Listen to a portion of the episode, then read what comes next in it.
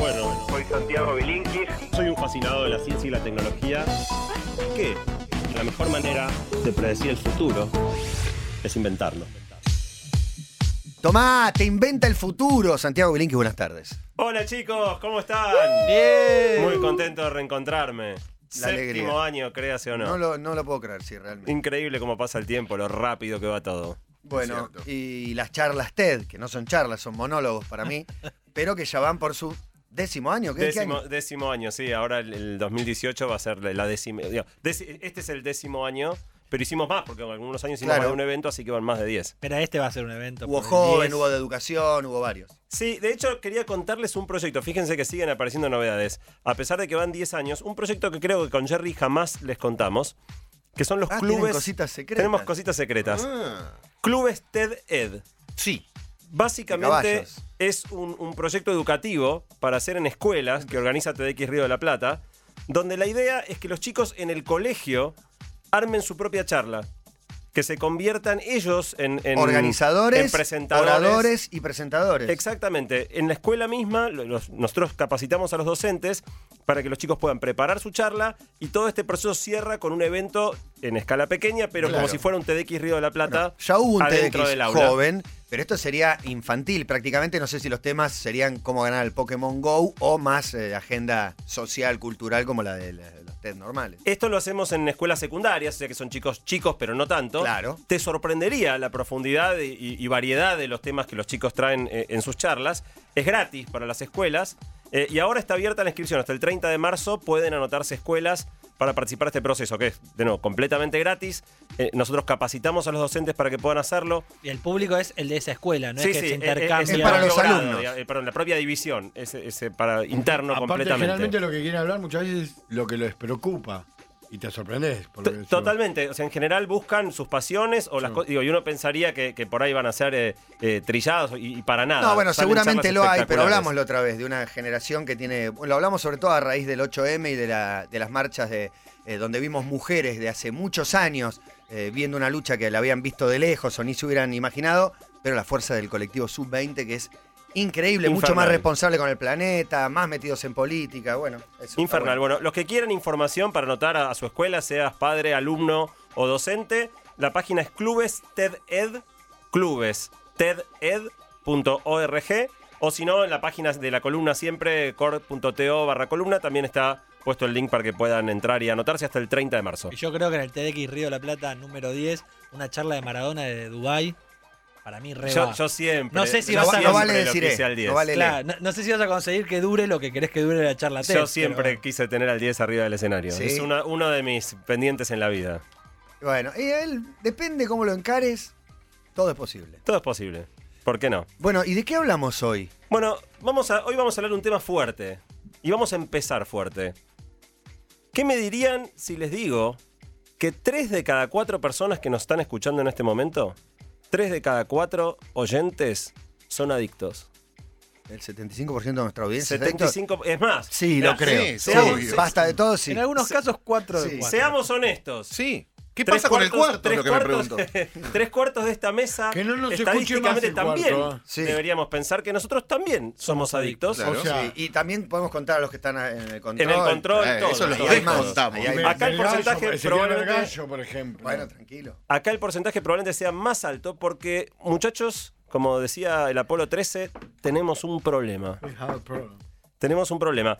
Preparando la columna hice una encuesta, 1500 personas respondieron y la pregunta era, ¿cuán adictiva consideras que es tu relación con tu celular? Totalmente. adictivo. 75% de la gente se considera Las opciones eran dos, adicta al sí o celular. no, o había No, variables. era nada adicto, un poco adicto, bastante o muy. Y junté el bastante y muy. Entre bastante y muy, 76%. Claro. Pero lo más divertido, ¿Bastante o muy? ¿Qué pondrían ustedes? Muy. Muy, bastante. Yo creo que bastante, pero me podrías Sí, demostrar que era muy. Bueno, claro. Ah, para ver lo más divertido, porque siempre es más difícil ser crítico con uno mismo, cuando hice una segunda pregunta, que es, ¿cuán adictiva pensás que es la relación de los demás con su celular? 97% Sí, claro, opina muy. que los demás están Sí, totalmente adictos al celu. Vieron que en general se dice, no, porque los jóvenes están todo el día. Eh, bueno, la muestra tenía gente de todas las edades, me esforcé especialmente porque la contesten bastantes chicos. Este no es un problema de los jóvenes. O no es solo un problema de los Ah, jóvenes. no, claro. la, la proporción de adultos adictos al celular es exactamente la misma que en los menores de 21 años. No les tengo que digo, no, no les sorprendo nada con lo que digo. Seguramente si piensan en cualquier reunión social, ¿cuánto se encuentra uno hoy en una reunión? Cada uno con su teléfono, todos Tremendo. mirando para O en abajo. una cena con menos integrantes que nadie agarró el celular hasta que uno lo agarra y todos y todos saltan agarran. inmediatamente. Sí, Bueno, sí. En la encuesta, 80% de la gente dice que agarra el celular sin siquiera pensarlo. O sea, como un acto completamente reflejo, Sí. sin Como una quien decisión de como por quien medio. es adicto al cigarrillo, por ejemplo. Totalmente. Que a veces no pasa por la calculo, no fumo, pero digo, a veces el momento. Sí, Por ahí pero- ni te diste cuenta que lo prendiste y ni te diste Sí. cuenta que agarraste el celular. Es un Totalmente. supuesto momento de relax, que, que lo, lo podríamos discutir, Sí. y el celular no. Claro, no es que lo mirás para relax. Supuestamente que el pucho ponele, ¿no? Que estás sentado disfrutando de tu muerte. No, muy y- tranquilo. Y, y ponele que hoy quizás con el pucho te tengas que ir afuera a fumarlo. Acá con el celular lo sacás. Ah, en todos lados. Igual hay algo que me sorprendió, que tiene y no tiene que ver con el tema. Eh, otra vez estuve en la casa de mi madre, que no voy tan seguido, lamentablemente, y me sorprendió las veces que estuve, habré estado tres horas, que le sonó el teléfono de la casa. Y ella se comunica. El de Y no es que línea. mi ¿El ma- fijo? El fijo. No es que mi mamá tiene una vida social eh, eh, normal, tiene un par de Mm. amigas. Sí, pero suena así. Mi, mi En vieja mi casa no suena en, en El entré con ella nunca. y apretó el botón de mensajes. Sí. Y sonaron tres mensajes. Yo no la podía creer. Estaba en mi casa no suena el teléfono fijo. Bueno, ¿quieren saber hasta dónde llega nuestra dependencia? ¿Hasta dónde? Hubo una, una pregunta en la encuesta que, que causó bastante gracia, que es si tuvieras que elegir entre estar un mes sin el celular o un mes sin tener sexo, ¿qué preferís? Sin sexo. Yo Ah, pasé sexo. dos meses sin sexo. Un mes. sexo. Tommy, Tommy Drueta me contó esta encuesta y me dijo, Santi preguntó por un año. Un año sin seguro, Bueno, un ahí- año sin- ah. dije, pará, un año. Bueno, la primera pregunta era un mes, 33% de la gente prefiere un mes sin sexo o un mes sin celular. Un año era ma- un poquito más violento, 8% de la gente prefiere un año sin sexo antes que quedarse un año sin el celular. Un, año- un año sin celular me parece que hasta para lo laboral te complica mucho. Pero Depende mucho, de que verdad. trabaje, ¿no? Si tenés Nosotros una no tableta, te marcas con Y- mail, sí, eso. ¿Y un año sin sexo cuánto te complica? Entonces, ¿Sin sexo con otra persona o.? No, sin sexo compartido. Bueno, los No, jóvenes, mano a mano. los jóvenes Un más todavía. no se lo podés sacar. Entre los menores de 21, 37% prefieren un mes sin sexo y 20% se banca un año con tal de mantener el celu. ¿Cuántas horas al día pasan ustedes frente en, en momentos no laborales? Incontables, porque en todas las horas lo ves. Hasta en momentos, En todas tus hasta- horas hasta en de momentos laborales, en nuestro caso. Lo que pasa es que en el caso de nosotros. pero sacando cuatro- los momentos laborales. Si laburás y Cuatro estás laburando, no lo contamos. No, No, no sé. Cuatro ¿Cuatro horas completas? Puede ser. ¿240 minutos mirando el celular? Para mí más. Que solo celular, pantallas. Pantallas en general. Ah, sí, claro, En, en nuestra, Pantallas. en Sí, nuestra edad, que en un- algún momento lo hacíamos, Matías no, pero nosotros tres seguramente sí. Yo dejé, calculo que usted también, dejé de jugar con el celular. Dejé de jugar aplicaciones de jueguito con el celular. Antes eso también te consumía. Angry Birds, que juegues. Eso hacía que tenga mucho tiempo. Bueno, la encuesta te preguntaba los diferentes usos habituales de la- de las redes, WhatsApp, Facebook, Twitter, todas las principales redes, Instagram. Eh, en total, sumando lo que la gente dice que usa cada red, son 11 horas por día. Y no es tan loco. Dos horas de WhatsApp. El promedio da dos horas la gente en WhatsApp, las mujeres un poco más. Dos horas y media, los hombres un poquito menos de dos horas. Una hora cada uno, una hora de Netflix, una hora haciendo, chequeando mail, una hora de Instagram, una hora eh, navegando pará, la web Netflix en usos no La laborales. gente ve en el celular Netflix. Algunos No, sí. no, pueden ser, pueden ser otras sí. pantallas. Son pantallas. Mis hijos to- permanentemente, pero, Sí. pero son pantallas más, no, no es solo el celu, son las pantallas. Y, y Spotify, ya solo de eso tenés 6 o 7 horas entre WhatsApp, Facebook, Netflix, mail, Instagram, etcétera. Sorpresa, poca tele. El promedio, un- 50 minutos de tele por día comparado a todos los otros. Y poco Facebook. Facebook está claramente eh, en caída, muy por debajo de WhatsApp, muy por debajo de celular. Facebook, muy por debajo de, de- ¿Cuál de- se de bajó de Netflix, de? Instagram. Eh, Twitter también, menos que Facebook todavía, 40 minutos, YouTube 40 minutos. Es, pero realmente cuando sumás todo son 11 horas por día. Mirá, que estamos, 40 minutos, ¿en qué rango etario? es el promedio. Ah, Mucho, promedio, mucho más los jóvenes que. Si querés, más. si querés ir a, a- a edades, Sí. los jóvenes usan mucho más Instagram, YouTube, Claro. con la consola, o sea, la Play y Spotify que los adultos y miran mucha menos tele y muchísimo menos mail y Facebook. Claro. Anda a decirle a un, a un pibe que esté una hora con el mail. Pero la cantidad de horas de los jóvenes no es tanto más alta que los, los- los adultos son 11, los jóvenes son 12. Claro, Con lo cual esta visión de los jóvenes que están todo el día, los adultos también estamos todo el día. En la encuesta también 70% de las personas dijo, dijeron que querrían poder controlarse mejor, controlar más Claro. su impulso de usar el celular. La adicción. Pero quiero contarles que el problema es mucho más profundo de lo que parece y Mucho que llegó para que quedarse. Y quiero contarles, en, realidad, en el corazón de esta adicción está cómo funciona Internet. Vieron que siempre que hay una, tra- una transacción comercial, vos tenés un vendedor, un comprador y un producto o un servicio. Cuando estás usando Facebook, ¿quién es el comprador? ¿Quién es el vendedor? ¿Y quién es el producto? Depende, pero ponele, yo me Ahora, estoy ¿cuándo estás comunicando, usando? me estoy comunicando con Juan y yo le quiero vender una gorra. No. Ponele. No, no, No, no, no, ¿Por qué no. una gorra? En la- Yo- en la- en- nosotros en- en somos el, comprador. Quería algo caro, bien Nosotros grande. somos el comprador. eh, Facebook es el producto. Y el vendedor, eh, Facebook también. Vos sabés que es más engañoso de lo que parece. En realidad, cuando vos estás usando Facebook, o sea, el comprador es el que pone los billetes y el que pone los billetes es el anunciante. El vendedor es el que cobra los billetes y el que cobra los billetes es Facebook. Y el producto sos vos. Cada vez que estás usando en Internet algo que es gratis, el producto sos vos. O sea que Facebook me usa como un producto, me vende. Facebook te vende. manera. Facebook vende. ¿Por qué el producto soy yo? Si yo estoy vendiendo una Wii. No, no, no, no cuando No, vos no, estás no, vendiendo. Facebook, vos estás, vos estás paveando Ah, en ok, perfecto. Te aparecen avisos. Si alguien anuncia y Errores paga. de no de sin Facebook. Si alguien, an- si alguien anuncia y paga Facebook, Facebook cobra esa guita Claro. y nos usa a nosotros de producto para poder. Lo mismo con Gmail. Gmail te dan eh, email gratis, pero todo el tiempo aparecen publicidades en los costados, publicidades además contextuales que tienen que ver con lo que vos estás escribiendo en los mensajes. Claro. El anunciante es Ah, el que ¿Saben paga. lo que vos escribís?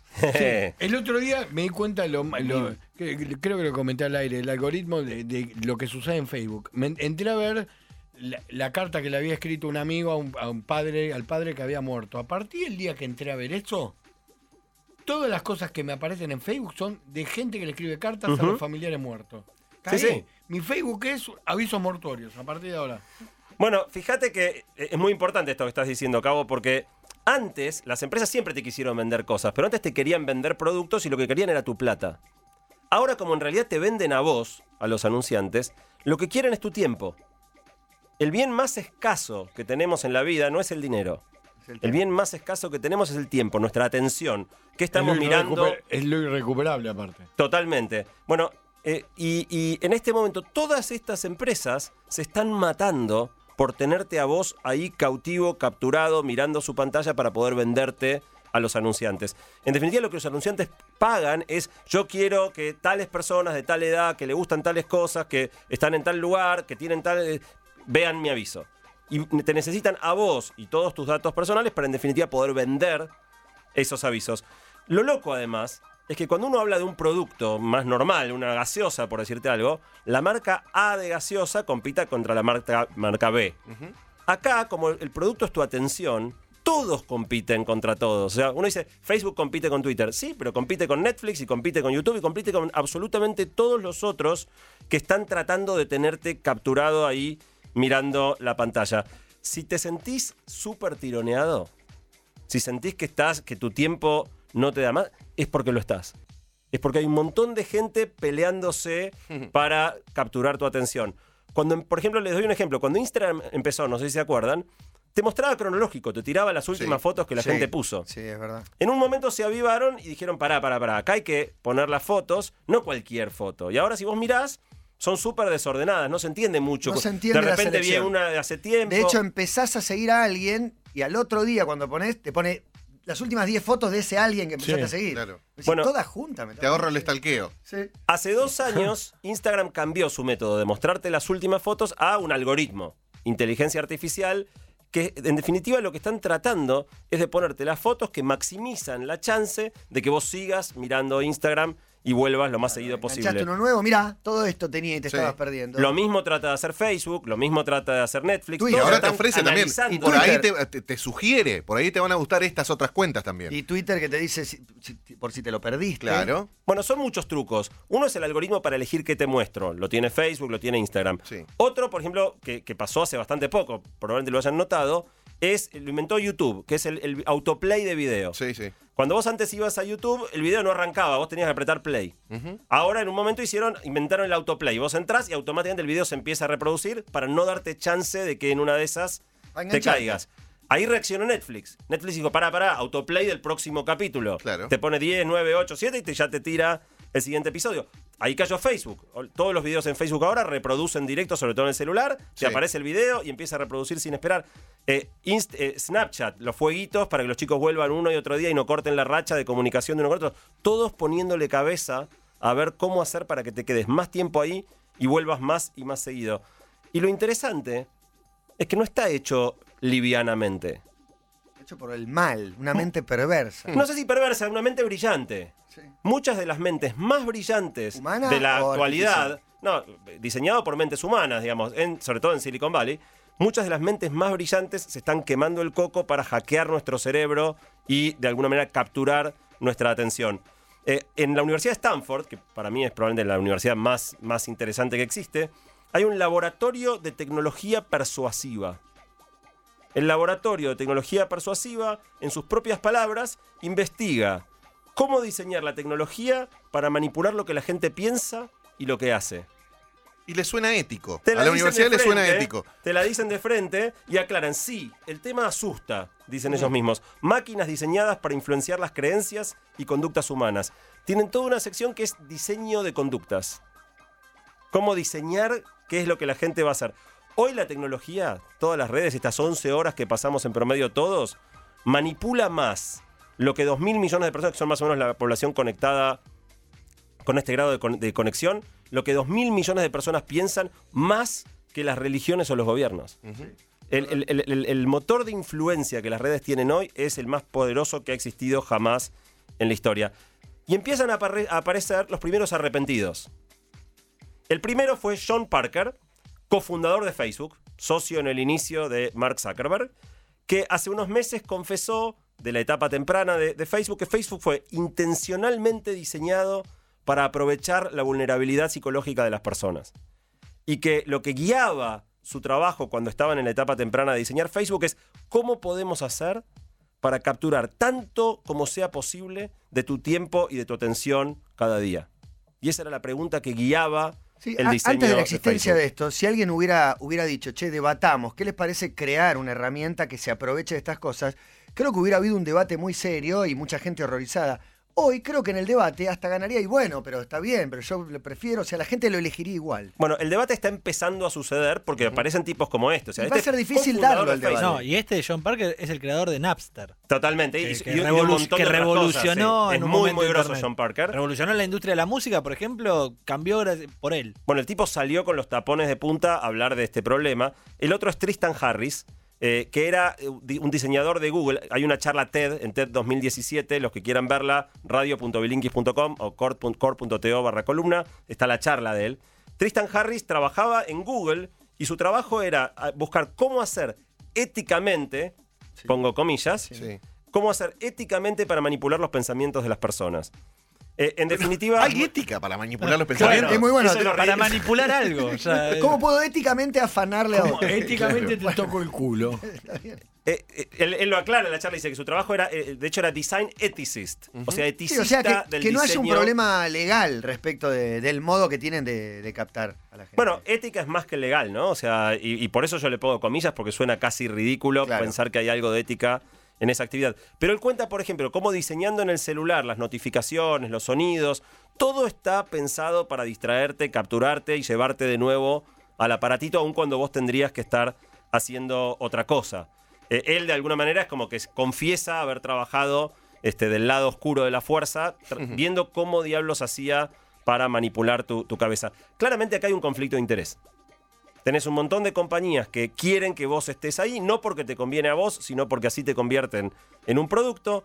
eh, quieren que hagas lo que les conviene a ellos. Y tienen la metodología más complicada de todas, como vos decías recién, Matías, que es convencerte de que te están haciendo lo mejor para vos. Te estoy trayendo el contenido más relevante, más es entretenido, manteniéndote infor- informado. Te estoy dando todo lo que vos necesitas cuando en realidad lo que te están dando es aquellas cosas que garantizan que pases ahí el mayor tiempo posible. Ellos quieren tu atención, pero el problema es que vos la necesitas también para otras cosas. Y para terminar de hacer complejo el problema, no sé si escucharon, a fines del año pasado, el número uno mundial, el, CEO de Netflix, dijo que su mayor competidor en el mundo es la almohada. Sea, básicamente lo que el tipo dijo es, el mayor problema que yo tengo es que la gente duerme y yo necesito Y después de ver esas 16 horas- capítulos seguidos, se me quedan Claro. dormidos. Tengo que enganchar la manera de que vean 20 capítulos. Sí, parece que te van a mandar bolsita de droga. No, pero el, el promedio de gente que, que mira y la, la maratoneada y estos hábitos de consumo nuevos. son y, son- y tienen todo que ver con conducta Claro. adictiva, el binge watching que le llaman, que es mirar, mirar, mirar, Ah, mirar, sí, sí, mirar. sí. El atracón de. Eh, el atracón de, A todos de- nos de- pasó de, de de series. irte a dormir y decir, bueno, uno más, Bueno, uno más. está diseñado para que pase. Los tipos tienen perfectamente estudiado cómo cerrar cada capítulo para que justo en el momento que terminás no puedas parar y tengas que arrancar el siguiente. Analizan dónde, si ya lanzaron una serie, analizan dónde la gente se baja y si descubren que hay algún punto flojo, editan para atrás y le sacan las partes que hacen que la gente Dale. pare de mirar. ¿En Posta. serio? Posta. ¿Editan los capítulos una vez publicados? Ah, si, si encuentran que hay un bache muy marcado, Se que puede hace que la encontrar un se baja, capítulo lo 4 cambian de la atrás. primera temporada de House of Cards que hay una que le que sacaron no una tiene. partecita porque, porque la gente se iba. Eh, Por- o porque un por pequeño porcentaje se sí, sí. Son espectaculares. De hecho, esto que se ve por un lado muy exitoso, por el lado empresarial, si querés, del otro lado se lo está criticando mucho porque dicen que hay como una crisis en las series pensadas para el streaming y para este tipo de cortes, que hace que ya no haya esas series artísticas tipo, no sé, Los Sopranos, Twin The Peaks, Wire. Mad Men, que se pensaban para la tele con su duración, con su tiempo, con su ritmo y era distinto el pensamiento. Totalmente. Esto está cambiando completamente la naturaleza de los, productos que consumimos como entretenimiento. Pero la otra cosa que, más allá de, tu, de tu tiempo de la guerra contra la almohada, el otro momento en el que en teoría no estamos mirando la pantalla es cuando estamos con amigos, cuando estamos con familia. De manera que eso también se convierte en el enemigo. Es enemigo de la familia Mi y enemigo, del es la, amor. mi enemigo De- es la amistad. De- de- La totalmente. amistad. Y esta, esta, esta cosa que tenemos de estar en una reunión todos y que el celular te tira y nos ponemos a mirar, de alguna manera es la victoria que estas compañías están teniendo respecto de capturar nuestra atención, aún en conflictos de vínculos. O sea, con, tu te- con la tecnología que tienen, probablemente Netflix el día de mañana te va a editar foto de tu novia con otro para que la dejes y no te quede otra que quedarte mirando series. Mm, es- Les está dando ideas, cabrón. Sí, Tené cuidado suceder. con lo que decís. Podría suceder. Tené cuidado con lo que decís Bueno, porque le está dando ideas. Pero hubo un plan macabro previamente que es decirte que tus amigos también estaban de forma virtual. Entonces quizás no necesitabas verlos tan seguido porque podías hablar por eso con, por WhatsApp y esas cosas. Bueno, lo- los efectos sobre las relaciones humanas son tan profundos que no entran en esta columna y más adelante en el año vamos a hacer una columna específicamente sobre el efecto en los vínculos humanos de, de las redes. Baste por ahora decir que eh, si queremos, tenemos alguna duda de que esto es una adicción, los mecanismos químicos en el cerebro son exactamente los mismos que en todas las adicciones. Una descarga de dopamina o ciertos eh, neurotransmisores que te eh, producen excitación cada vez que suena una notificación o que te metes a una red. Y es muy tentador. Porque cuando estás laburando, la mayor parte del laburo que uno hace por ahí no es divertido. Y estos pequeños disparos de dopamina son muy tentadores y es lo que hace que mismo una reunión, te distrajiste un momento y ya estás buscando ahí eh, recuperar tu, tu, eh, tu dopamina. ¿Cuántas veces calculan que uno desbloquea el celular por día? Miles. 112. Sí, no, pero yo creo Mil- que en el orden de los 100, más de 100. Bueno, 1300. Ah, hay dos estimados que pude Más de 100 encontrar. seguro, te diría. Hay dos estimados. Uno es el de Apple, que tomó de todos sus iPhones. Son 80 veces, o sea, más o menos cada 10 minutos. Sí. Pero un estimado más amplio, no- tomando no solo iPhone, del New York Times, habla de 150 veces. Así que estuvieron muy cerca del rango. Seis, cada- más o menos cada Increíble. 6 El otro minutos día- y medio en, en promedio. ¿eh? O Una sea locura, una si locura te estuviste total. una hora sin mirar, después tenés que meter cada 4 minutos Conté para el otro día al recuperar aire el tiempo perdido. una estadística que escuché que pe- pensé que por ahí estaba incluido de cuántas veces mira el celular la gente mientras hace el amor, mientras duerme, mientras pasa la noche. Y vos decís, ninguna. No, la mitad Un montón. mira el celular mientras hace el amor, exacto. Se despierta a la mitad de la noche. Es el pucho de la mitad de la noche. Claro, bueno, que te hiperadicto, mirando el ¿no? celular mientras haces el amor. es- Se va. bueno, pero en alguna generación lo miran los dos un ratito. ¿Pero qué? ¿Para poner porno? ¿Para grabarse? ¿Para...? Lo, lo activan, lo Ok. chequean. Bueno, pero- chequean Instagram. No, que- era chequean Instagram Sí, mientras... pero lo, lo que decías del pucho, hay gente que ha llegado a un nivel de adicción que se programaba la alarma para despertarse y fumarse un pucho. Claro, Sí. ¿Por, María qué Marta no, Serralí, ¿no? por qué no se programarían para decir, ah, Dios tengo que chequear Instagram a las 3 y media de la mañana Qué para ver si pasó algo? Bueno, en definitiva, lo más importante para que se queden de esta, de esta parte de la columna es que esto no pasa por casualidad. Hay un montón de gente brillante en Stanford, en Google, en Facebook, Trabajando eh, para el mal. trabajando para que esto nos pase y se va a poner peor. Se va a poner peor porque con tecnologías como realidad virtual, realidad aumentada, las posibilidades de generar experiencias adictivas recién están empezando en el mundo digital. La realidad también es que todavía no se sabe cuáles son los efectos. Se, dis- se está discutiendo mucho hoy qué efecto tiene tanto tiempo en las pantallas. Bueno, Están- de hecho, hay, hay literales muertes por mirar celular mientras manejas. bueno, Bueno, por- pero esa por- es una, no, pero, pero los efectos nocivos de las los efectos microondas sobre, y sobre- demás. sobre- sobre el cerebro, digo, el efecto de- Claro, de- del contenido, ¿no? 30 de la- años de Bueno, celular hubo- con uso hubo- masivo. Hubo muertos por, por jugar videojuegos una cierta cantidad de horas, una cantidad de horas. Hay un montón de informes sobre eso y documentarios, un montón de cosas que cuentan cómo un montón de pibes murieron Hubo tres días seguidos Sin jugando. comer, de sí. deshidratación, claro. Bueno, sin ir a los casos más extremos, esto que estamos haciendo nosotros, 11 horas por día expuestos a esto, ¿qué efecto tiene La sobre vista. nuestro cerebro? Todavía no se sabe, están empezando a aparecer los primeros estudios, se habla bastante de alteraciones del sueño, incrementos en la tasa de depresión y de suicidio, sobre todo en, en adolescentes, claramente problemas de concentración. En la encuesta 60% de las personas dicen que el celular les genera demasiadas distracciones y 80% siente que su capacidad de concentración se ha ido deteriorando. Eh, hay otra charla de, de este Tristan Harris también ahí que, que pueden ver en core.to barra columna, donde él habla de cómo empezar a diseñar tecnología eh, más amigable. La mayor preocupación tiene que ver con los bebés. Porque los bebés están recibiendo exposición a las pantallas a una edad muchísimo más temprana de lo que la recibimos todos nosotros. Y no tenemos el- la menor idea de qué efecto eh, va a hacer eso. Hoy en Estados Unidos, pero está empezando a pasar acá también, hay un gran quilombo entre los padres. Padres como muy puristas que quieren restringir significativamente cuánto tiempo usan sus hijos y padres que opinan que no, que este es el mundo de ahora y digamos y se arman discusiones, hay una grieta, se, arman discusiones muy muy eh, enojosas entre los diferentes bandos de padres. Pero para mí la pregunta es más pragmática. Si no estamos pudiendo limitarnos nosotros, ¿qué altura moral y qué posibilidad concreta tenemos de li- limitar a nuestros hijos? Yo creo que poner- cuando uno, uno dice el problema son los jóvenes, estamos acá poniendo el problema fuera sin darnos cuenta que el problema eh, está dentro. Y en definitiva, eh, para terminar, algunas ideas respecto de qué se puede hacer para no pintar un panorama eh, tan preocupante sin dejar algunas puntas de, del ovillo para tirar. Tristan Harris, este tipo, el de Google, el arrepentido de Google, en su charla TED, tira algunas puntas y después agrego algunas más que fui buscando yo. La primera cosa, igual que con cualquier manipulación, es darte cuenta que estás siendo manipulado. Si no te das cuenta que te están manipulando, sos el chorlito, sos, es el peor escenario de todos. En la encuesta yo pregunté si la gente creía que estaba siendo eh, manipulada. 40% cree que, que sí, 60% cree que no.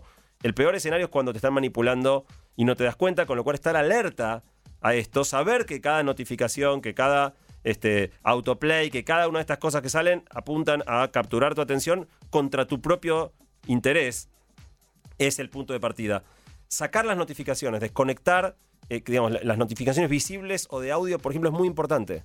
Sí. Que uno decida cuál es el momento en que quiere hacer un quiebre, entrar y mirar, a que la notificación esté todo el tiempo llamando, ¿viste? Eh, Como el canto de Te sirenas un like, llamándote. te sigue tal. Ripoll, Ripoll. Claro. Eh, eh, que vos decidas cuál es el momento en el que lo usás. Hay toda otra idea que tiene que ver con generar momentos y lugares libres de pantalla. Yo, per- personalmente, en mi familia adopté la regla de que no se usa el celular en la mesa. Es una pelea de todos los días.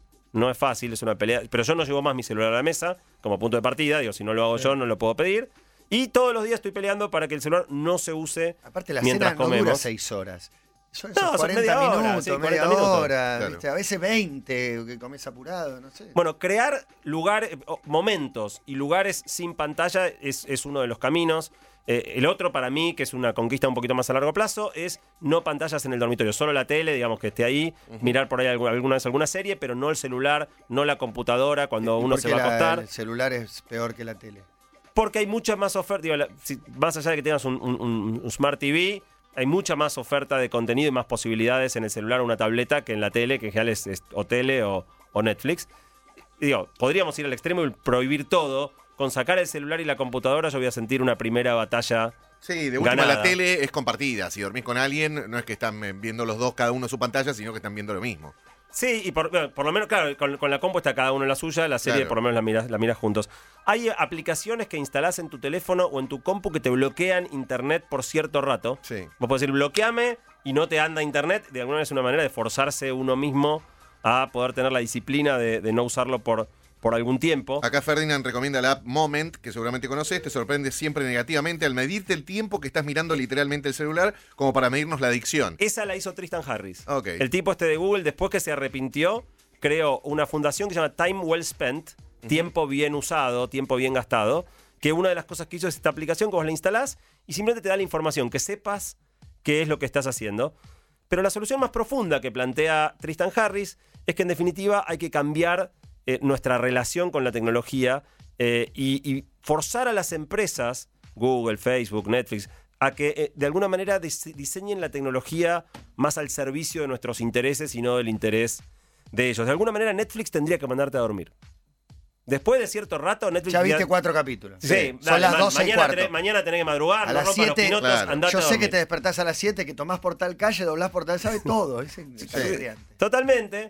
Eh, entonces, en definitiva, empezar a diseñar la tecnología para ayudarnos a hacer lo que queremos hacer y vivir la vida que queremos vivir, no tecnología no destinada a manipularnos y llevarnos a... Bueno, por lo menos no vivir la vida que otro está diseñando para nosotros. Tener la libertad de, de- de tomar tus Y- y propias además, decisiones. Más que, vivirla, nos, in- deprimo. más que vivirla nos interesa como seguir buscándola. Es como buscar un montón de cosas y a ver si aparece. Me deprimo pensando, Juan tiene un hijo chiquito en el que va a estar Sí, atento a estas cuestiones. Los míos ya crecieron un poco y ya me parece eh, absolutamente desbordado. Es, es como, es- me, me cuesta, pero eh, sí, tengo, Sí, pero tengo que yo- hacer la tarea de poner más límites. Bueno, pero mi hijo que tiene la misma edad que Luca, es la- eh, con la- todos los días en la cena, es la discusión de en la mesa no, en la mesa no. No, y es- y, y yo me reconozco que tengo que ponerme los límites a mí A vos. porque el bebé obviamente es muy chiquito, pero lo Va conté el copiar otro a- día. ¿sabes Pero qué? me, me descubro mirando el celular y teniendo el bebé a El bebé que tiene me un está papá a mí. No. que mira todo el tiempo redes sociales, internet y demás. Lógico. Y es un A mí, ¿sabes cuál es la, la escena que más me preocupa? Que la vengo viendo un montón. Antes, ustedes recordarán, bueno, vos ahora tenés un, uno chiquito ahora, todavía muy chiquito, pero cuando son un poquito más grandes y vas a comer afuera, cuando nosotros íbamos a comer afuera hace 15 años, tenías el quilombo de cómo hago para que el pibe no haga bochinche, no joda las otras mesas. Los chicos a los 10 Eso. minutos Entonces- terminaron. Ahora está. Entonces estás mirá, tranquilo, estamos en un restaurante para grandes. Ahora le das el celular y Sí. el pibe no jode más. Es un chupete mental. Pero Sí. en definitiva lo que estás haciendo es eliminando esa, esa situación en la cual lo estabas educando de alguna manera. Claro. Lo estabas enseñando que en determinados contextos hay ciertas conductas que son apropiadas, otras que no. Y lo va a pedir Ahora eso mucho se más. saltea. Y lo va Sí. a pedir mucho Eh, más. Por, eso eso que te quería decir recién. Eh, invitás gente a tu casa a comer. El chico que viene, viene con tablet. Si no, No, no viene a tu casa. La Bueno, primera pregunta, la primera pregunta que recibís cuando en pijama party o vienen chicos es ¿cuál es la clave de Wi-Fi? Es lo que te preguntan los 15 nenes en el Acá en momento que Twitter decían que el gran problema es el wifi. Como diciendo, como si no hubiese wifi en todos lados. Ey, bueno, No. cada vez va a haber Tendría más 4G. ancho de banda, se va a poner más Claro. mismo. Imagínatelo con realidad virtual todo esto. Sí, a mí algo que me preocupa, que no tenía idea de esto, dice J, confirmado con un Data Analytics, en eh, medio del motor de búsqueda. El medio del motor de búsqueda es el micrófono. Hagan la prueba, hablen un tiempo de un tema y después abran redes en el celu. Saludos. Hay, hay mucha conjetura respecto de eso. Por supuesto, todas las empresas niegan escuchar tus conversaciones. Ah, No sé si tienen un aparatito de estos, los Google Home o los Alexa, estos que van en la mesa de luz, HomePod. a los que les hablas, to- todo lo- se manejan por voz. Sí. Si vos le preguntás a Alexa, el de Amazon, si trabaja para la CIA, te contesta. Y te dice, te da toda una larga explicación de que de ninguna manera se comparten todos los datos, todo tipo este final de publicidad de radio. Sí, un Todo- legal. de ninguna manera compartimos información con los una cosa totalmente que muestra realmente cuánto nivel de desconfianza hay de qué hacen ellos con todo lo que se escucha y, y se graba. Para terminar, una nota simpática. Por favor, te lo Cuando pido. estaba preparando la columna, mirando la charla de, de Tristan Harris, mirando en TED, cerca del final de la charla, me aparece arriba en la pantalla, arriba de, la charla, al final de la charla podrá mirar las, las preguntas y respuestas. TED me estaba haciendo lo mismo. Te lo- a vos mismo. TED me estaba tratando de evitar que me baje cuando Seguro te interesa también esto. Quédate Claro. una horita más, que nos viene bárbaro. Totalmente, por lo menos, digo, TED es una ONG, no es una empresa con fines de lucro, y podemos pensar que el propósito es un poquito más noble, que veas charlas buenas, pero no deja Pero de con, ser con la misma, el mismo método, no el mismo deja de ser uno más que está peleando por tu tiempo y tu atención. Claro, exactamente. Bueno, eh, desolador el panorama. Sobre todo me, me quedo con algo que, que dijiste que es cada vez va a ser peor. En general, en líneas generales, los comportamientos que a veces nos preocupan acá tienden a, profundizarse, ¿no? A, manifestarse cada vez más intensamente. Todos, eh, incluso lo- los, los comportamientos que no tienen que ver con Internet y demás, las preocupaciones que tenemos. En general todo va sumándose. Totalmente, por eso para mí es muy importante perder la ingenuidad. Darte cuenta cuándo sos el producto y cuándo te están tratando de manipular y cuándo te están quieren tratando de- manipular, Eh, quieren tu tiempo, quieren tu plata, sabelo siempre. Tenelo sos claro, el producto si- todo el día. todo el, todo el todo día sos el producto. 11 horas por día sos el producto. Sí, porque es muy difícil y a veces el consumidor está muy desprotegido y golpeado por, por las propias cosas que, que pueden pasar en su vida. Entonces ese mimo que te hace el aparatito es para capturar tu atención, ¿no? Es- Pero a vos te devolvió la autoestima que, que te digan que te pusieron un like o que alguien que, no sé, te empezó a seguir o lo que sea, pero simplemente te quieren por tu tiempo y tu dinero. Sí, señor. Una tragedia. Gracias, Santi, siempre. Un placer. Santiago Bilinkis ha pasado por aquí por Basta de Todo. Perdón, no entendí. A ver, su trabajo laboral, bono tributista. Y que, y que la mayoría, que la mayoría de la gente, que la mayoría de la gente tenga que pagar bono tributista, bono, eh, eh, eh, o, o, o, o, bobo. Mono. Bono. Mono. Bono. Mono. Bono. Mono. Mono. Bono. Mono. Con B larga. Bono. M. B larga. M. Yo soy bono tributista. Bono. Eh, eh, eh, o, o, o, o, bobo. Es B larga. De bobo.